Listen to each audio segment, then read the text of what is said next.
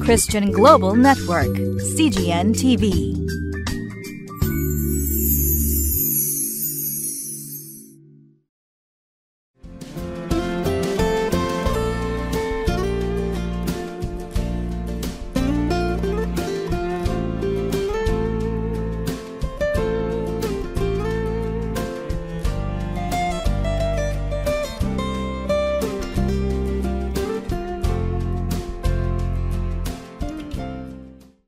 皆さんこんにちは。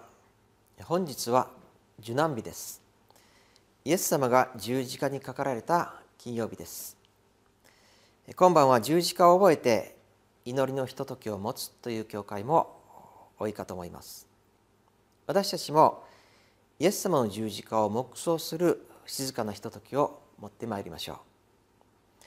本日の聖書箇所はルカの福音書23章33節から46節までです。タイトルは「キリストが成し遂げられた完全な救いと許し」です。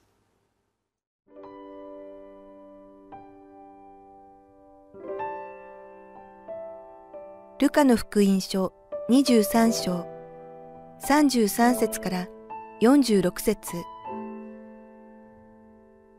ドクロと呼ばれているところに来るとそこで彼らはイエスと犯罪人とを十字架につけた。犯罪人の一人は右に、一人は左に。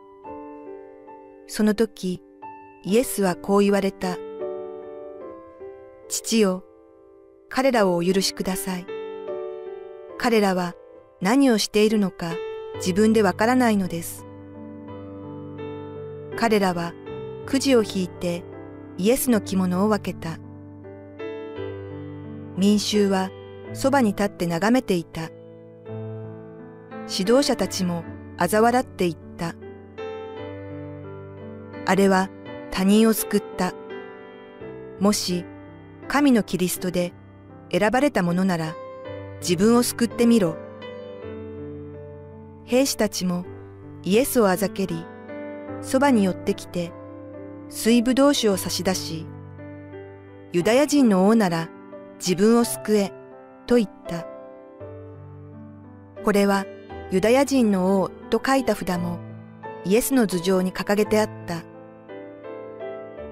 十字架にかけられていた犯罪人の一人はイエスに悪行を言い、あなたはキリストではないか。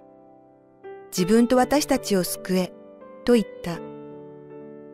ところが、もう一人の方が答えて、彼をたしなめて言った。お前は神をも恐れないのか。お前も同じ刑罰を受けているではないか。我々は自分のしたことの報いを受けているのだから当たり前だ。だがこの方は悪いことは何もしなかったのだ。そして言った。イエス様、あなたの御国の位にお付きになるときには、私を思い出してください。イエスは彼に言われた。誠にあなたに告げます。あなたは今日、私と共にパラダイスにいます。その時、すでに12時頃になっていたが、全地が暗くなって3時まで続いた。太陽は光を失っていた。また、神殿の幕は真っ二つに裂けた。イエスは大声で叫んで言われた。父よ、我が霊を御手に委ねます。こう言って息を引き取られた。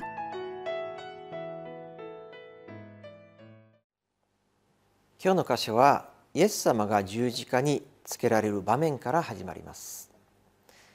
すでに昨晩イエス様は捕らえられ総督ポンテオ・ピラトのもとで裁判を受け死刑が確定していました。イエス様は十字架を担ぎ形状であるゴルゴダの丘を目指して歩いて行かれました。共に十字架刑に定められた2人の犯罪人も一緒でした。ゴルゴダの丘で十字架につけられたイエス様はその時有名なこの言葉を語られました父よ彼らをお許しください。彼らは何をしているのか自分でわからないのですこの言葉の中にはイエス様の神としてのご性質が表されています。今目の前で自分に釘を打ち込むようなそんな相手に対して許してあげてくださいなどと一体誰が祈れるでしょうか。実は聖書の中にこれと同じような祈りをした人がいるのです。それは使徒の働きの7章に出てくるステパノという人でした。彼は初代教会の重要な働き人の一人でした。しかし彼はイエス様に反対するユダヤ人勢力によって無実の罪で石打ちの刑にされてしまうのです。彼が石を投げつけられながら息を引き取る間際に叫んだ言葉がこれでした。使徒の7章60節。そしてひざまずいて大声でこう叫んだ「主よこの罪を彼らに負わせないでください」こう言って眠りについた。ステパノは御霊に満たされた人であったといいます。つまり今自分を殺そうとする敵を許してくださいと祈ることは人間の力では無理なのですね。そこに精霊の働きがなければできないことでありました。さてイエス様が十字架につけられた時それを見ていた民の指導者たちもまたローマの兵士たちもイエス様をあざけったのです。神であり王であるならば自分を救ってみろと。そしてイエス様をあざけったのは彼らだけではなかったのです。イエス様と一緒に十字架につけられた犯罪人の一人も同じように言いました。ところがもう一人の犯罪人の方がこう言い出したのです。この方は何も悪いことはしていない。イエス様が御国の位に疲れる時にはどうか自分のことを思い出してほしいとその時イエス様は驚くべきことをこの犯罪人に対して言われたのです。誠にあなたに告げます。あなたは今日私と共にパラダイスにいます。さあこの言葉には2つの重大な意味があります。その一つはイエス様が誠の神であり人を救いに至らせる力を持っている方であるということです今すぐ十字架から降りてみろとあざけられてもただ沈黙していたイエス様が犯罪人に対して「あなたは今日パラダイスにいます」と宣言されたのです。イエス様はただの無力な人ではなかったのです。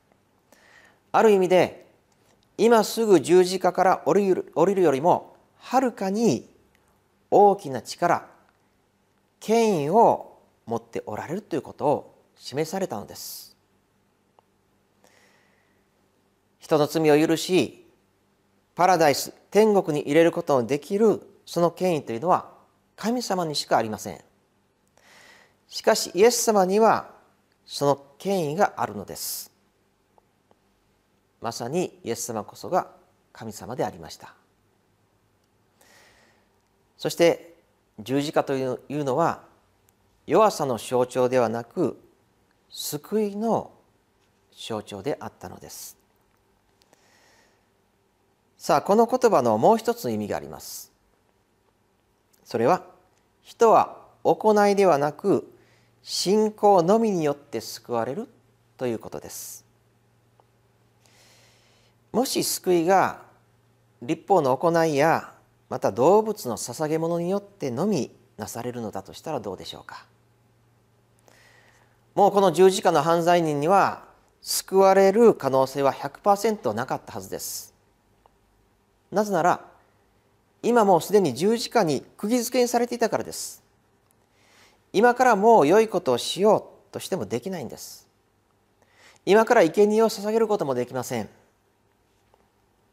そんな彼に対してイエス様はパラダイスに行けるということを宣言されたのです。これは現代に私たちにとっても大きな希望なんですね。私たちもある意味であの犯罪人と同じなんです。行いの伴わないものなんです。しかし全く何の行いもできなかったあの犯罪人と同じように私たちもただ信仰によって救われるのです。ローマの4章5節。何の働きもない者が不経験なものを義と認めてくださる方を信じるならその信仰が義とみなされるのです。罪を許されるイエス様の権威。そして屋内にはよらない救い。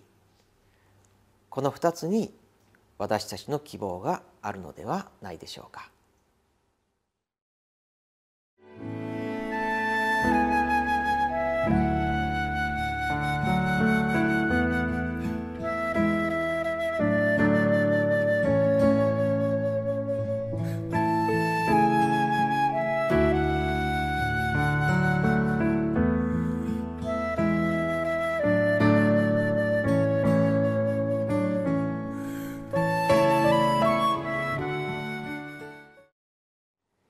エス様の十字架には私たちの罪を許す権威があります。そして同時に行いにはよらず信仰によってのみ許してくださるという力があります。感謝してお祈りいたしましょう。天のお父様感謝します。あなたは一人子イエス様を十字架にかけられました。それによって私たち人間に天国に入れるという道を備えてくださったことをありがとうございます。そして同時にそれは信仰のみによって救われるという道でもありました。あの十字架上の犯罪人ももはやどのような行いをすることもできませんでした。しかしイエス様からパラダイスの約束を宣言されました。私たちも同じようなものです。自分の力で何もできないものです。しかしただイエス様を信じるその信仰によって義と認められることを感謝いたします。今日も私たちは信仰によって義とされていることをありがとうございます。このどうぞ信仰を持ち続けることができますように、そして日々イエス様の十字架を感謝できるそのような人生とさせてください。主イエス・キリストの皆によって感謝してお祈りいたします。アーメン。